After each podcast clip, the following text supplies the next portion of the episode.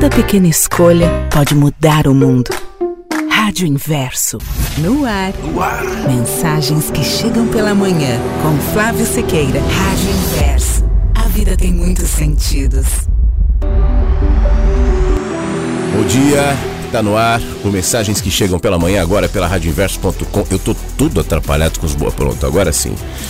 Eu, eu me distraí, é, é, dando atenção às minhas visitas. A visitas nada, né?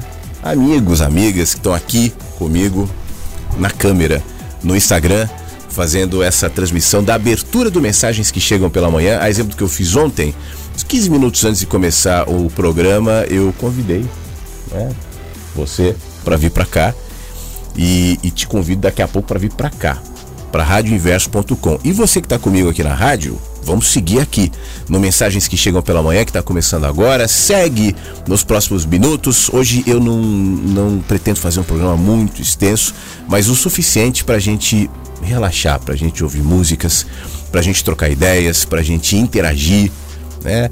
para a gente conversar sobre o que os sentimentos vão propor. Então, fique à vontade para interagir comigo, mandando seu WhatsApp e, e, a sua mensagem. A mensagem pode ser pelo site da rádio, aqui ó, tem um, um cantinho para deixar, deixar, seu recado. Eu vou lendo aqui durante o, o programa. E no WhatsApp o número é o 519-9246-1960. Eu já tinha comentado, por enquanto ainda não, mas eu vou, em determinado momento, eu vou alterar esse número. É, mas eu vou avisar antes. Então vai se preparando aí que por enquanto a gente está usando esse número, né, de sempre, mas daqui a pouco vai ser outro. Mas por enquanto, hoje, dia 13 de setembro de 22, 519 92461960. Claro, tem leituras. Eu estava falando aqui no Instagram que eu vou falar sobre um texto do Mensagens que Chegam pela Manhã que fala sobre milagres mas sobre uma outra perspectiva. Não acho que milagre seja acreditar em alguma coisa. Acredite em Deus, acredite. Não, tudo bem. Né? Não que não tenha componentes de fé nesse ato de crer em algo. Mas eu creio que o crer em algo deve partir de um ambiente de fé. O ambiente de fé é diferente de depositar num objeto a fé. São movimentos diferentes. E sobre isso eu vou comentar daqui a pouco na leitura do livro Mensagens que Chegam pela Manhã. Tá bom? Entre outras leituras que eventualmente vão pintando aqui durante a nossa caminhada. Claro que as músicas também fazem parte aqui do Mensagens e essa é a primeira de hoje. Eu que já andei pelos quatro cantos do mundo procurando, foi justamente num sonho que ele me falou Às vezes você me pergunta por que que eu sou tão calado. Não falo de amor quase nada, nem fico sorrindo ao teu lado. Você pensa em mim toda hora, me come, me cospe, me deixa. Talvez você não entenda mas hoje eu vou lhe mostrar. Eu sou a luz das estrelas, eu sou a cor do luar, eu sou as coisas da vida, eu sou o medo de amar.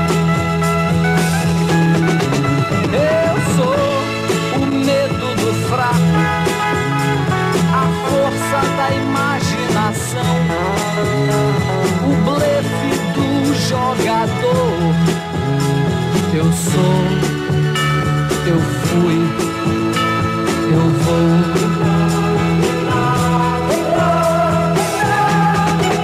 Eu sou o seu sacrifício, a placa de contramão, o sangue no olhar vampiro. E as juras de maldição.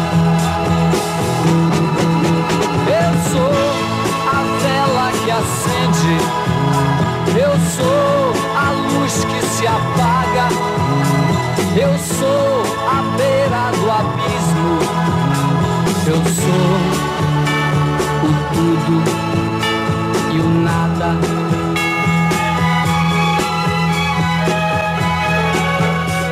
Porque você me pergunta, perguntas não vão me mostrar que eu sou feito da terra, do fogo, da água e do ar. Você me tem todo dia, mas não sabe se é bom ou ruim. Mas saiba que eu estou em você, mas você não está em mim.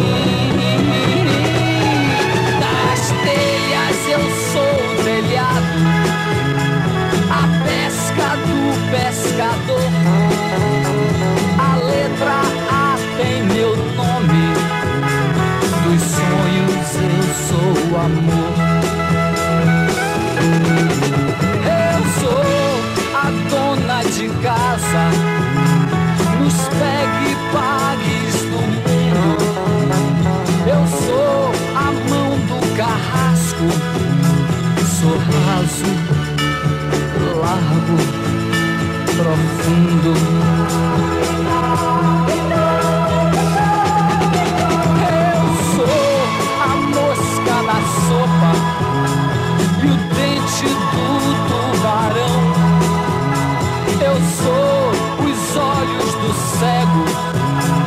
Cegueira da visão.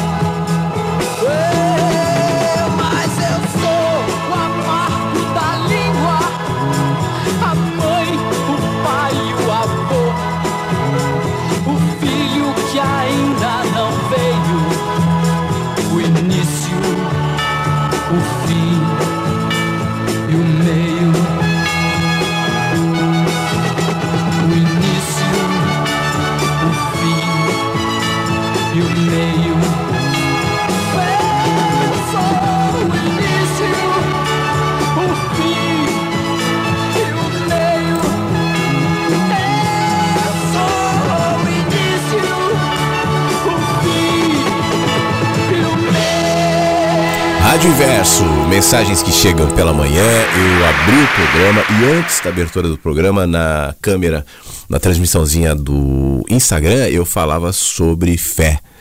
Esse é um assunto interessante para a gente enxergar de maneira mais abrangente, não necessariamente como a crença. Existe uma, uma dificuldade das pessoas de entender essa, essa diferença né? entre a simples crença em um objeto, em alguma coisa. Tem a fé na medalhinha, na, no- na pulseirinha, na, na, na crença, na religião, enfim. Tem a fé em Deus, seja lá o que significa essa coisa de fé em Deus, né? Fé em Nossa Senhora, seja lá o que significa, enfim. Cada um tem o seu processo de fé. Mas eu tento falar sobre uma fé um pouco mais abrangente que se coloca num estado de espírito. Eu estou falando isso, estou me lembrando de um caso que eu ouvi essa semana de um casal de idosos é, com muita fé. Eu, eu, eu os conheço há muito tempo e eles são pessoas com muita fé. Né? Fé numa religião, fé num. Eles têm uma crença. Né? E essa crença de que as coisas vão ser é, proporcionais à, à, bondade deles, à virtude deles e que de alguma maneira a vida responderá e Deus né, abençoará, honrará, responderá à postura de vida deles. Isso foi sempre uma coisa muito forte na vida deles e eu sempre olhei isso com um certo desconforto, porque a vida é imparcial. Né? Gente com fé e gente sem fé fica doente e morre e, e, se cura e fica saudável. Eu não vejo uma relação direta em que eu possa dizer, olha, quem tem fé é assim, quem não tem é assado. Né? Alguém pode dizer, não, mas já há estudos de que a fé, mas aí é um outro assunto, a fé pode curar, pode. Isso é outra história. Mas as respostas da vida, quem dá somos nós, e os acontecimentos são imparciais. Então, se você tem fé ou se você não tem fé, não é garantia nenhuma, nem para o bem nem para o mal, né? De que sua vida vai seguir determinado script porque você tem fé. É, claro que a crença nesse sentido ela, ela vai se alterando, desde a crença religiosa tal, até a tal da, da causa e efeito, que eu particularmente contesto, pelo menos na configuração que as pessoas gostam de descrever. existe uma lei de causa e efeito proporcional. Tem muita religião, por exemplo, o Espiritismo é um exemplo disso, que tem uma relação muito moralista com essa coisa da causa e efeito, né? Faça caridade, não que não se deva fazer, seja bondoso, porque os efeitos serão proporcionais. E a gente olha na prática que não dá para sustentar essa ideia, porque senão, eu falava desse casal de idosos, quando a vida se impõe, quando a velhice chega, quantos problemas inesperados, infelizmente, muitas vezes acontecem quando há problemas de saúde, quando há perdas, né? O conflito é inevitável, porque como assim? Então Deus errou. Nesse caso especificamente desse, desse casal, eles perderam um genro jovem, né? assim, na época do Covid, de maneira inesperada, foi muito rápido. Essa pessoa contraiu o Covid, teve um AVC e morreu, deixando filhos pequenos tal. E o, o sogro, né, que é esse senhor, recentemente comentava que Deus decepcionou. Como assim? Como é que Deus fez isso? Deus errou. Não era para levar o fulano, porque o fulano era muito jovem, foi um erro porque a gente sustenta essa coisa de causa e efeito, né? Uma crença. Por isso eu defendo a fé como um estado de espírito.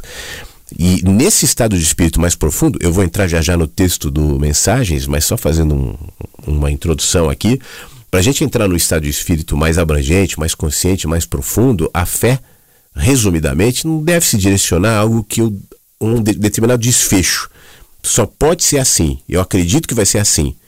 Quando a gente sustenta a fé como um estado de espírito, é enxergar a vida como uma dádiva, e seja lá o que acontecer na vida, é uma oportunidade para que eu entenda, para que eu cresça, e não necessariamente uma resposta é, meritória, punitiva, satisfatória ou insatisfatória em relação aos meus comportamentos. Dá para entender, não? Seja lá o que acontece na minha vida, eu, eu vou responder a isso. E eu vou usar isso para que eu seja uma pessoa melhor, ainda que adiante eu morra. Né? Afinal de contas, todos morreremos.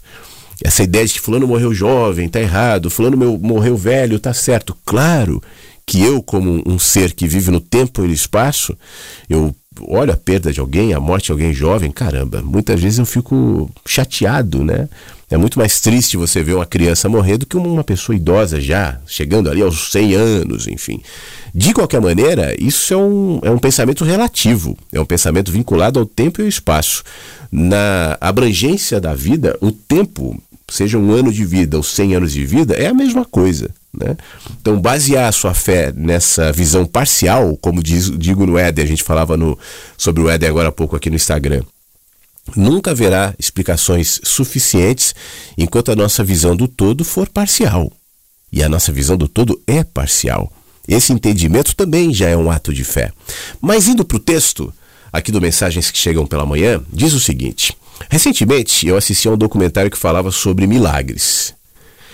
De um lado, multidões, multidões sedentas, doentes, em busca de um favor divino, em busca de um olhar, mesmo que discreto, mas que compensasse intensas demonstrações de devoção, sacrifícios pessoais, necessidade de cura, de favor. Também havia representantes da ciência na intensa busca de argumentos que explicassem o que parecia sem explicação, pelo menos não daquele jeito.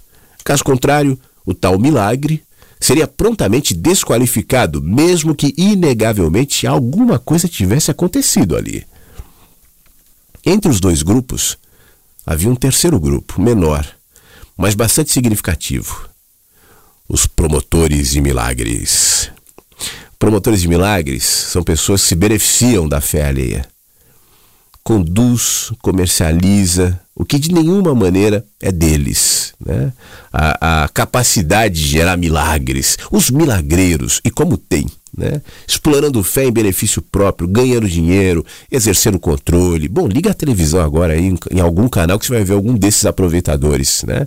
Com multidões, esse cenário que eu descrevo aqui, multidões sofridas, esperançosas, buscando algo, já que não tem mais nada do Estado, não tem mais nada do capital, não tem mais nada de ninguém, da família muitas vezes, e vem aqueles aproveitadores ali, é, enfim, em, em, nome de todo, pelo menos estou fazendo uma coisa boa, esse povo está encontrando aqui uma comunidade, uma fé, e é verdade, né? mas por outro lado, adiante roubarão até a esperança dessas pessoas.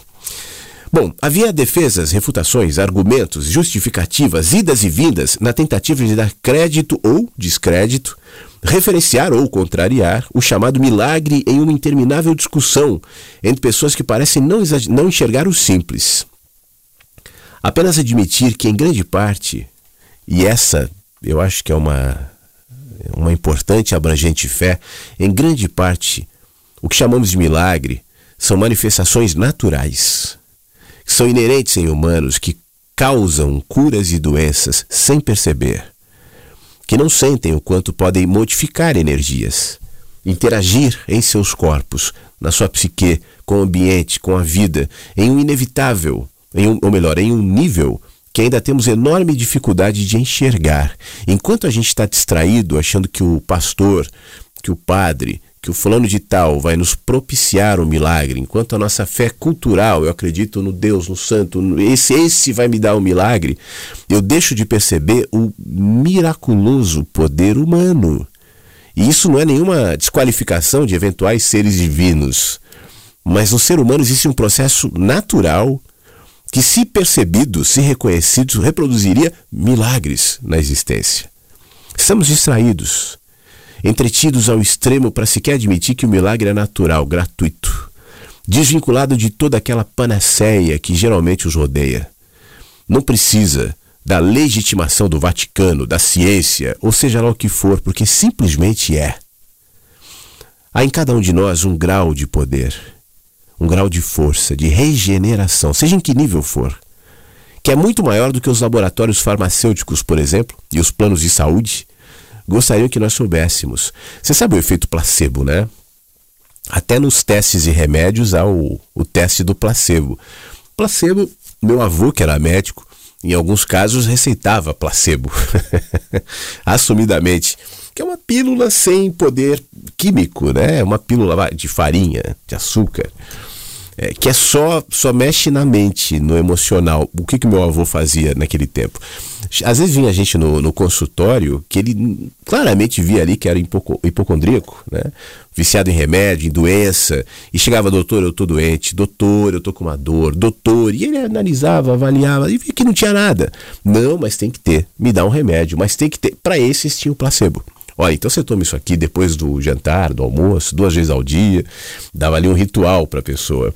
E a pessoa voltava depois, que remédio maravilhoso, doutor.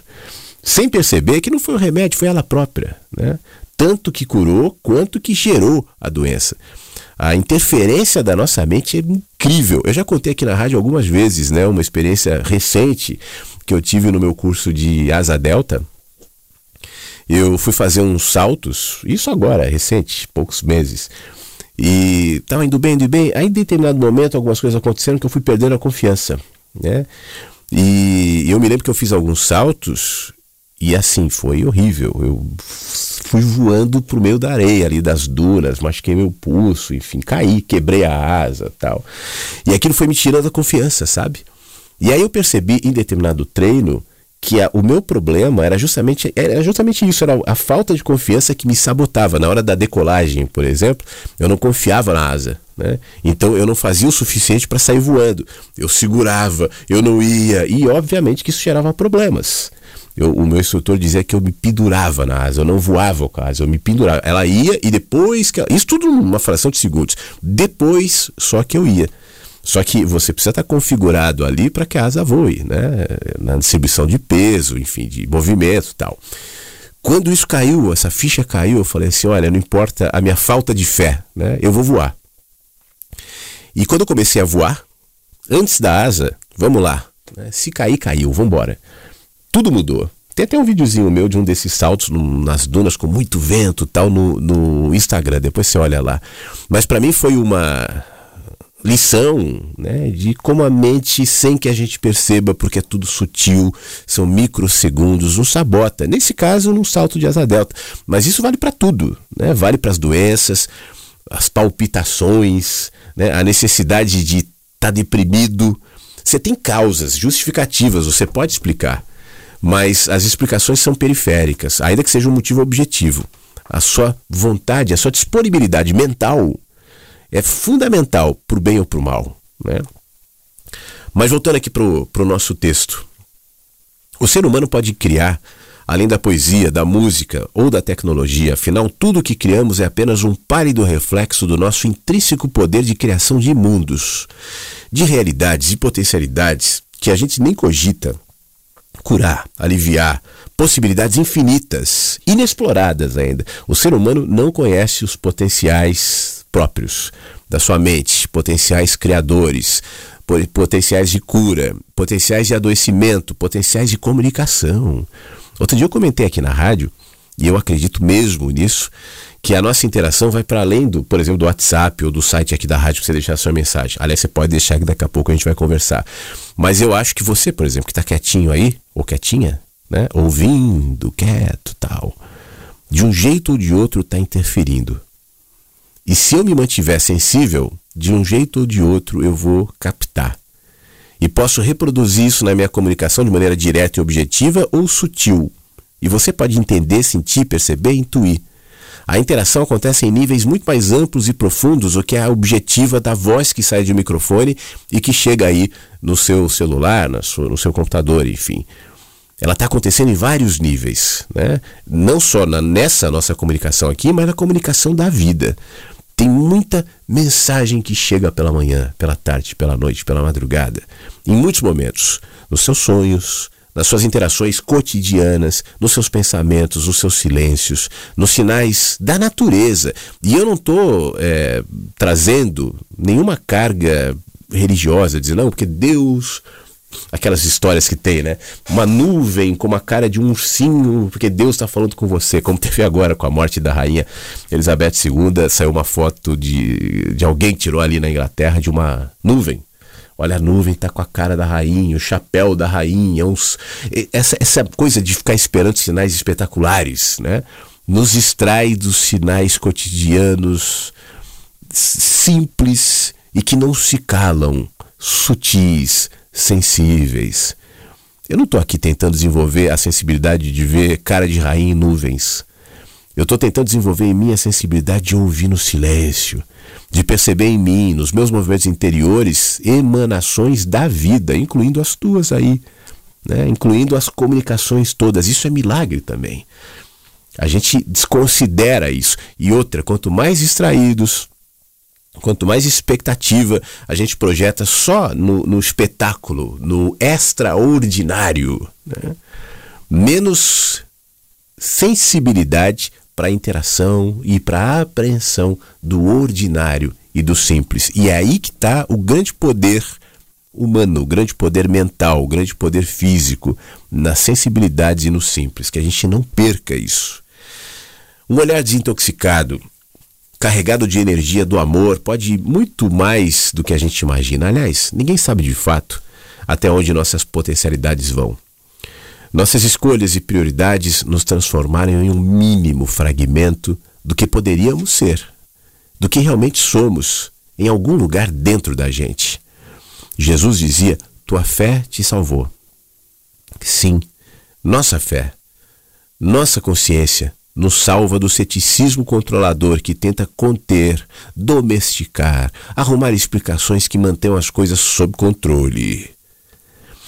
A fé nos salva da credulidade que se projeta em objetos, lugares, pessoas, medalhinhas, rituais, o poder que é próprio, que mora em cada um de nós. A gente percebe que a, a fé na medalhinha, a fé na. sei lá, né? no pastor, a fé na igreja, enfim. É uma micro expressão, um fragmento daquilo que em nós pode ser muito mais amplo e muito mais maduro e consciente. Nos salva da incapacidade de enxergar e perceber o natural, o que era para ser sempre, o que nós mesmos podemos fazer, criar e curar. O milagre existe, mas não está lá, ele vive aqui. Sempre, naturalmente, sem estardalhaços, sem shows, sem alaridos, sem comércio, né? sem grana envolvida, sem campanha do milagre, sexta-feira forte à. Não precisa disso. Não deve ser recurso para sequestros de nenhuma natureza, nem artifício de controle e muito menos de enriquecimento de ninguém. O milagre é natural, ele mora dentro da gente e acontece sempre que um olho que não via passa a ver. Sempre que um coração duro, empedrado, passa a amar. Sempre que uma mente fechada, blindada, hermética, burra, abre consciência. Esse é o maior milagre. Acessível, acessível, transformador, revelado pelos, pela simples percepção de quem desperta em amor, em verdade, em consciência e entende que o milagre somos nós.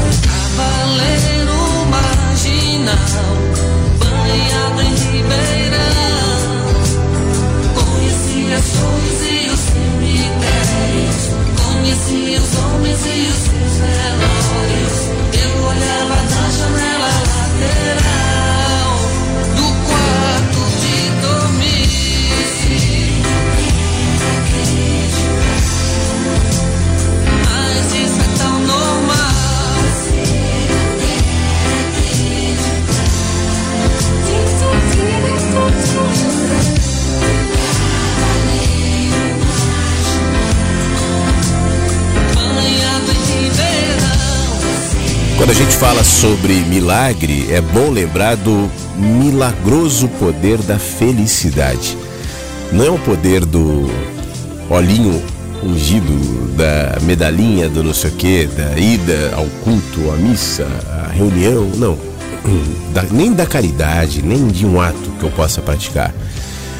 É o poder da felicidade, de estar feliz, porque é melhor ser alegre do que ser triste. E as alegrias se projetam no caminho nas pequenas coisas. Percebê-las é milagre. É melhor ser alegre que ser triste. Alegria é a melhor coisa que existe. É assim como a luz no coração.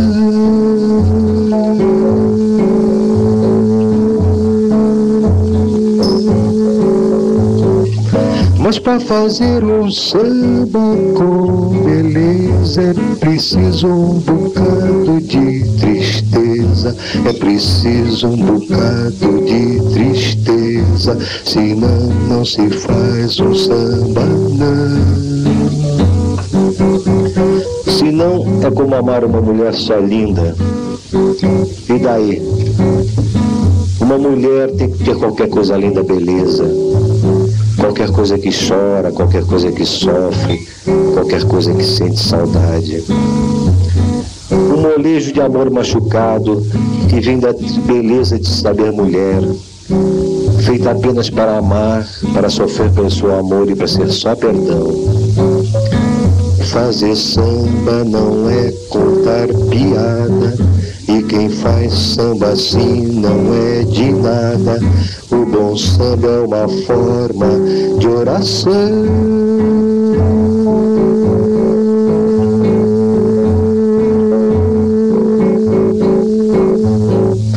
Porque o samba é a tristeza que balance, a tristeza tem sempre uma esperança, a tristeza tem sempre uma esperança de um dia não ser mais triste, não.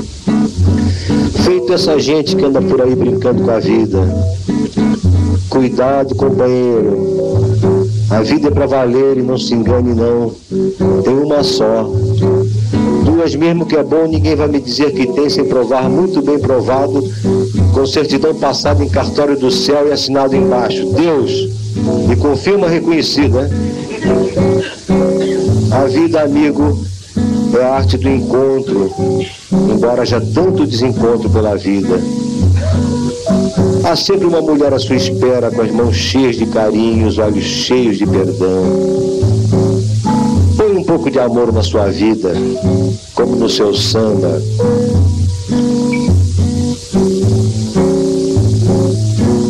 Põe um pouco de amor numa cadência e vai ver que ninguém no mundo vence a beleza que tem no samba, não.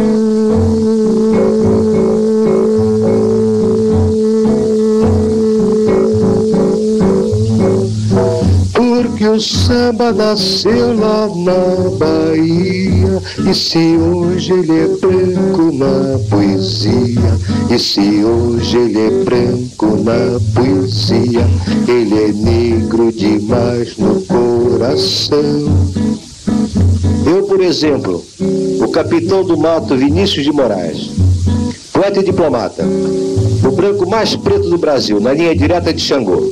Saravá! Saravá! A bênção, senhora, maior Yalorixá da Bahia, terra de Caíbe João Gilberto. A bênção, Pixinguinha, tu que choraste na flauta todas as minhas mágoas de amor. A bênção, Senhor. A bênção, Cartola. A bênção, Ismael Silva. A em todos os prazeres, a Nelson Cavaquinho, a bênção Geraldo Pereira, a bênção Noel, a bênção Ari, a bênção Bororó, a todos os grandes sambistas do meu Brasil, branco, preto, mulato, lindo e macio como a pele de Oxum. A bênção, maestro Antônio Carlos Jobim, parceiro e amigo querido que fizeste esse samba comigo, a bênção. A Baden Powell, amigo novo, parceiro novo. A bênção, maestro Moacir Santos, que não és um só, és tantos. Tantos como o meu Brasil de todos os santos, inclusive meu São Sebastião, Saravá. Saravá. A bênção, Buca Pittman. A bênção que eu vou partir, eu vou ter que dizer adeus. Põe um pouco de amor numa cadência e vai ver que ninguém no mundo vence a beleza que tem no samba. Não. Porque o samba nasceu lá na Bahia. E se hoje ele é branco na poesia, se hoje ele é branco na poesia, ele é negro demais no coração.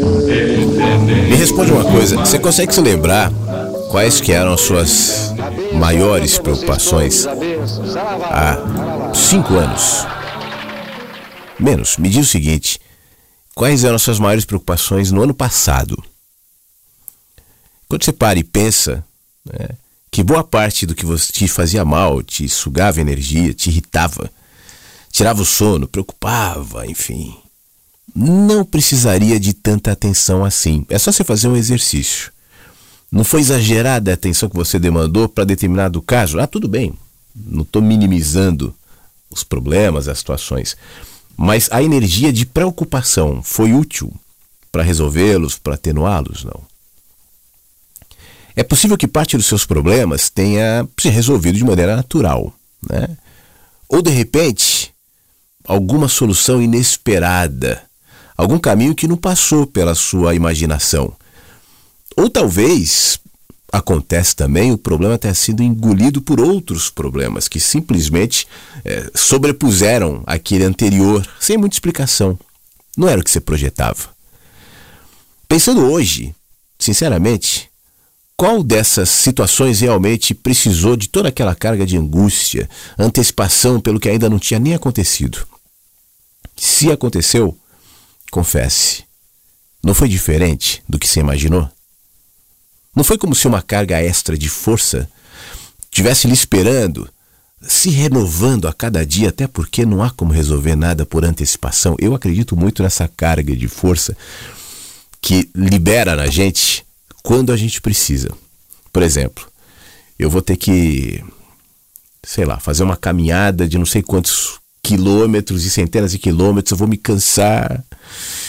E eu já começo a me cansar muito antes de colocar o tênis para sair. E eu já entro naquela caminhada assim, com, com um cansado excedente e desnecessário. Uma, um aprendizado que eu tive nesse sentido, é uma coisa simples, é que eu acho que muita gente já vai me entender, é o famoso medo do dentista, né?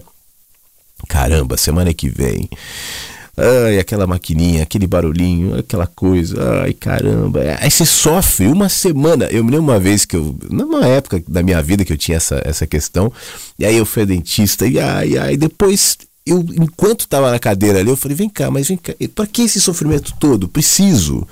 Deixa eu deslocar minha mente para outro lugar aqui. E aí começou a passar. E aí eu fui percebendo que o sofrimento da antecipação da experiência do dentista, por exemplo, era muito maior do que o sofrimento da cadeira do dentista. Tudo bem, né? Anestesia, algumas coisas ali vão doer. Mas passa, é rapidinho. Né? Ah, uma hora, mas passa. Agora, uma semana sofrendo é mais pesado do que uma hora doendo. E quando eu percebi isso, o ir ao dentista passou a ser muito mais leve.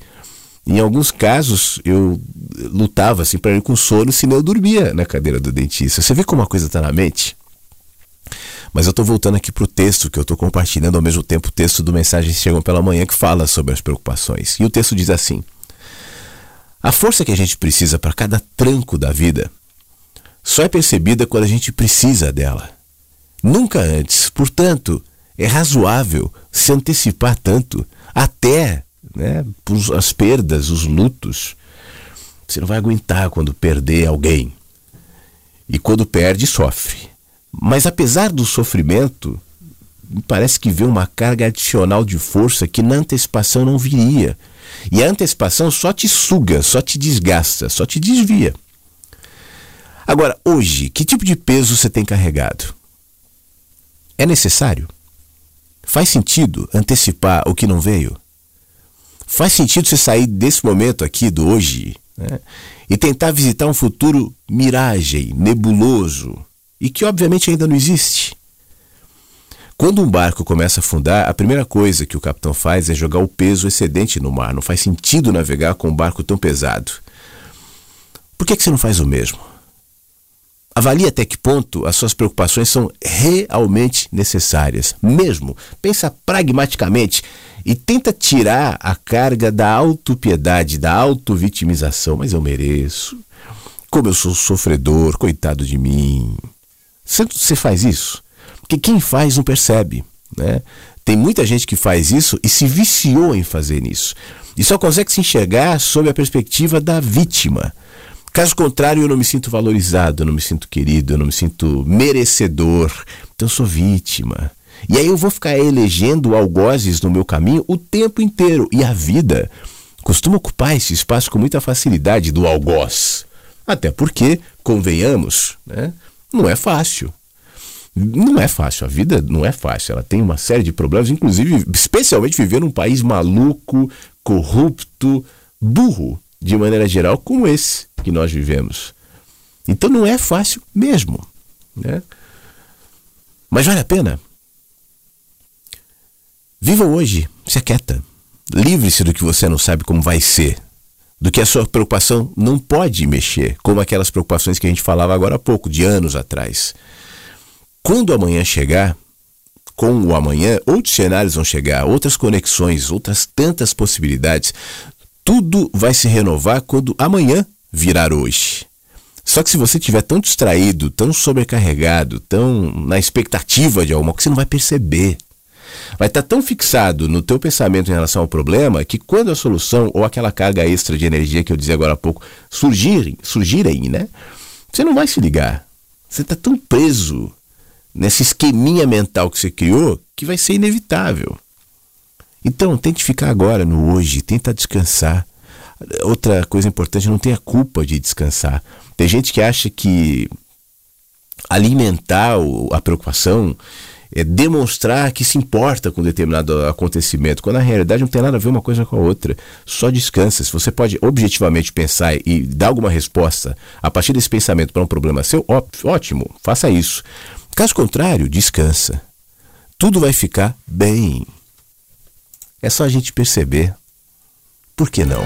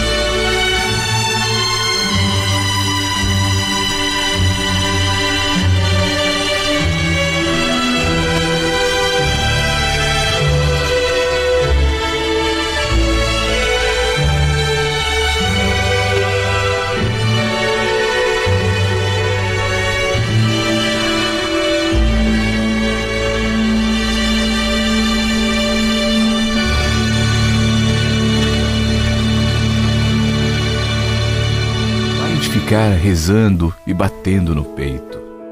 O que eu quero que você faça é que saia pelo mundo e desfrute de tua vida. Eu quero que você goze, cante, se divirta, que desfrute de tudo que eu fiz para você. Pare de ir a esses templos lúgubres, obscuros, frios, que você mesmo construiu e acredita ser a minha casa. A minha casa está nas montanhas, nos bosques, nos rios, nos lagos, nas praias. É aí onde eu vivo e expresso o meu amor por você. Pare de me culpar pela tua vida miserável. Eu nunca disse que há algo mal em você, ou que era um pecador, ou que sua sexualidade fosse algo mal. O sexo é um presente que eu dei, e com o qual você pode expressar o seu amor, seu êxtase, sua alegria. Assim não me culpe por tudo o que o fizeram crer. Para de ficar lendo supostas escrituras sagradas que nada tem a ver comigo. Se não pode me ler num amanhecer, numa paisagem, no olhar dos seus amigos, nos olhos do seu filhinho, não me encontrará em nenhum livro. Confie em mim e deixe de me pedir. Você vai me dizer como fazer o meu trabalho? Pare de ter tanto medo de mim. Eu não julgo, nem o critico, nem me irrito, nem me incomodo, nem o castigo. Eu sou puro amor. Não para de me pedir perdão. Não há nada a perdoar. Eu fiz você. Eu enchi de paixões, de limitações, de prazeres, de sentimentos e necessidades, de incoerências, de livre-arbítrio. Como eu posso culpar você se responde a algo que eu coloquei em você? Como posso castigar por ser como você é se eu sou quem fez você? Crê que eu poderia criar um lugar para queimar a todos os meus filhos que não se comportem bem pelo resto da eternidade? Que tipo de Deus pode fazer isso? Esqueça qualquer tipo de mandamento, qualquer tipo de lei. Essas são artimanhas para manipular você, para controlar, que só geram culpa em você. Respeite seu próximo e não faça o que não queira para você. A única coisa que peço é que preste atenção, preste atenção à sua vida, que seu estado de alerta seja seu guia. Essa vida não é uma prova, nem um degrau, nem um passo no caminho, nem um ensaio, nem um prelúdio para o paraíso. Essa vida, essa vida é a única que há aqui e agora, e a única que você precisa. Eu fiz você absolutamente livre. Não há prêmios, nem castigos. Não há pecados nem virtudes. Ninguém leva um placar, ninguém leva um registro. Você é absolutamente livre para fazer da sua vida um céu ou um inferno. Não poderia dizer a você se há algo depois dessa vida, mas eu posso dar um conselho. Viva como se não houvesse. Como se essa fosse a sua única oportunidade de aproveitar, de amar, de existir. Assim, se não há mais nada, terá aproveitado da oportunidade que eu dei. E se houver, ter certeza que eu não vou perguntar se foi comportado ou não. Eu vou perguntar se gostou, se você se divertiu, do que, que mais gostou. Pare de crer em mim. Crer é supor, adivinhar, imaginar. Eu não quero que acredite em mim. Quero que me sinta em você quando beija a sua amada quando agasalha a tua filhinha, quando acaricia o seu cachorro, quando toma banho no mar. Para de me louvar. Que tipo de Deus ególatra você pensa que eu sou? Me aborrece que me louvem, me cansa que agradeçam. Você se sente grato? Então demonstre cuidando de você, da sua saúde, de suas relações, do mundo. Você se sente olhado, surpreendido? Expresse sua alegria. Esse é o jeito de me louvar.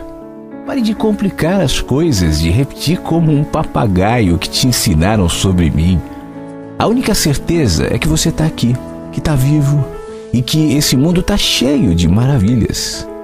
Para que precisa de mais milagres? Para que tantas explicações? Não me procure fora, você não vai me achar. Procure-me dentro, dentro de você. É aí que eu estou. Eu estava pensando agora sobre os programas, né? Eles são como os dias. Você já reparou que cada dia tem uma energia diferente? Às vezes, aparentemente assim o clima, a temperatura, tal, são parecidos. Tem dias de sol, dias de frio, dias, né, de outono, inverno, verão, primavera, tal. Tá? Tem noites também, mas se você prestar atenção, cada dia carrega uma identidade, um espírito, uma atmosfera. Claro, tem muito da sua autopercepção, do seu estado de espírito projetado naquele dia. Isso é incontestável. Mas eu creio que o dia tem uma atmosfera específica e nos cabe a sensibilidade de perceber. Isso vale para o programa também. Cada programa tem uma identidade, uma cara, um jeito, né? Eu nunca entro no programa sabendo exatamente para onde eu vou. Hoje eu fiz uma aberturazinha do programa. Tenho feito isso, tenho procurado fazer, vou ver se eu, se eu mantenho isso. Na, eu faço primeiro uma livezinha de 15 minutos, tal, abro o programa na live e depois fico só na rádio. Mas eu dizia na live que eu não saberia o que, que eu vou ler, a não ser o texto, o primeiro que eu li sobre milagres tal. Mas deixa as coisas irem acontecendo na medida em que há interação, na medida em que as coisas vão, vão se movimentando. Tem muita gente ouvindo hoje, mas não teve nenhuma interação até aqui. E eu sinto que, de alguma maneira, o que demonstra hoje é que o programa está quieto, no bom sentido, sabe? Está em estado de espírito de silêncio. Eu imagino que as pessoas que estão ouvindo de alguma forma estejam sentindo isso, ou talvez me comunicando isso também. Lembra quando eu falava da interação que acontece em vários níveis? A interação não acontece só na mensagem, do WhatsApp, do texto tal a interação acontece de várias maneiras e o silêncio é uma interação também. E eu estou respeitando esse estado de espírito e fazendo um programa mais conectado com esse estado que nós estamos emanando aqui. Por isso as músicas, por isso Deus Espinosa agora, por isso essas leituras, por isso François Couperin agora.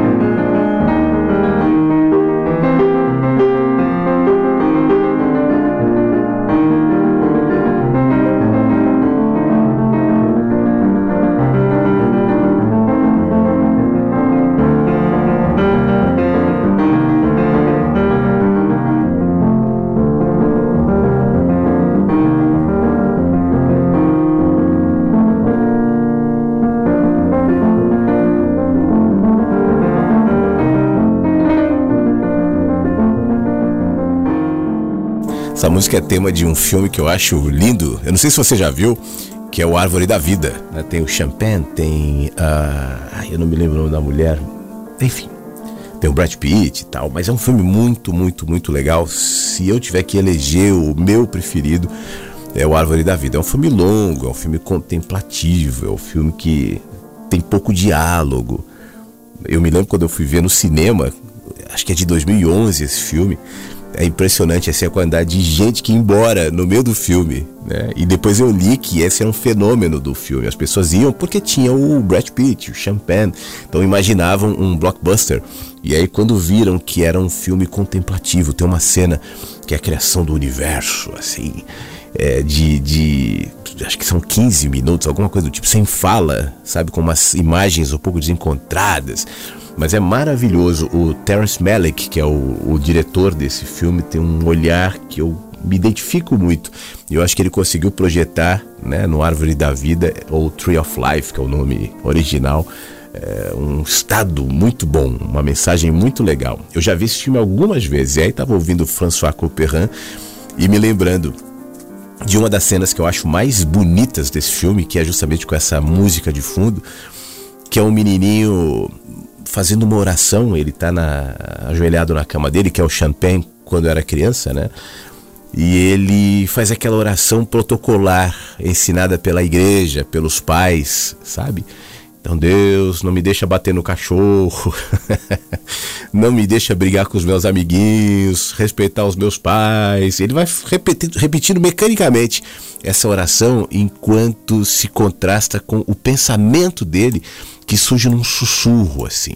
Então, ele fala, por exemplo, essa música tocando de fundo assim, ó. Aí ele fala assim: Deus, não me deixa bater no cachorro. Aí ele faz: Você me vê? Não me deixa brigar, não me deixa. Qual o sentido da vida? É, é linda essa cena. Depois sai do quarto do menino a câmera, vai para fora pro dia a dia, pro cotidiano, para as pessoas correndo, brincando, jogando bola, as crianças estavam lá fora e fecha no sol. Nesse filme, o sol simboliza Deus. Então você repara que em muitos momentos chave importantes, conflitantes, né? Aquele sol entre árvores ou entre nuvens, tal, aparece impávido, discreto e ao mesmo tempo iluminando. Eu achei muito legal. Essa cena especificamente, se você colocar Tree of Life Prayer, né, oração, ou Pray no, no YouTube tem. E às vezes eu revisito essa, essa cena assim. Tree of Life, ou Árvore da Vida, Pray. E aí você vai ver um menininho, tal, é maravilhosa. Tem um monte de esse é aquele filme que você vê algumas vezes para tentar entender né, coisas que passaram despercebidas e aí você vê um monte de outras coisas que você não tinha visto. Então fica uma dica. Eu não costumo falar muito de filmes aqui no, no Mensagens, mas a, essa música me suscitou isso e vale a pena. É um filme muito legal. Mas olha, nesse espírito né, de calma, de tranquilidade e de outros níveis de interação, a gente encerra o Mensagens de hoje. Obrigado você que esteve aí. Hoje eu só tenho a agradecer os quietinhos e quietinhas que estiveram durante esse essa quase uma hora, tá fechando agora, de programa. Eu quero lembrar que esse programa vai estar disponível no site da rádio, assim como todos os anteriores, e fica já já. Terminando o programa, mais cinco minutinhos, dá uma atualizada no, no site e você vai ter acesso a esse e aos programas anteriores também aqui do Mensagens que chegam pela manhã. Tá bom? Quero agradecer mais uma vez a todo mundo a todos os quietinhos e quietinhas e te convidar para amanhã tá de volta em mais um encontro pelo rádio. A gente se fala um pouquinho antes pelo Instagram e qualquer coisa, né? De repente, se não rolar ou se rolar, eu sempre aviso ali pelo Instagram, tá bom? Um beijo, se cuida, obrigado e até a próxima. Mensagens que chegam pela manhã com Flávio Sequeira, Rádio Inverso.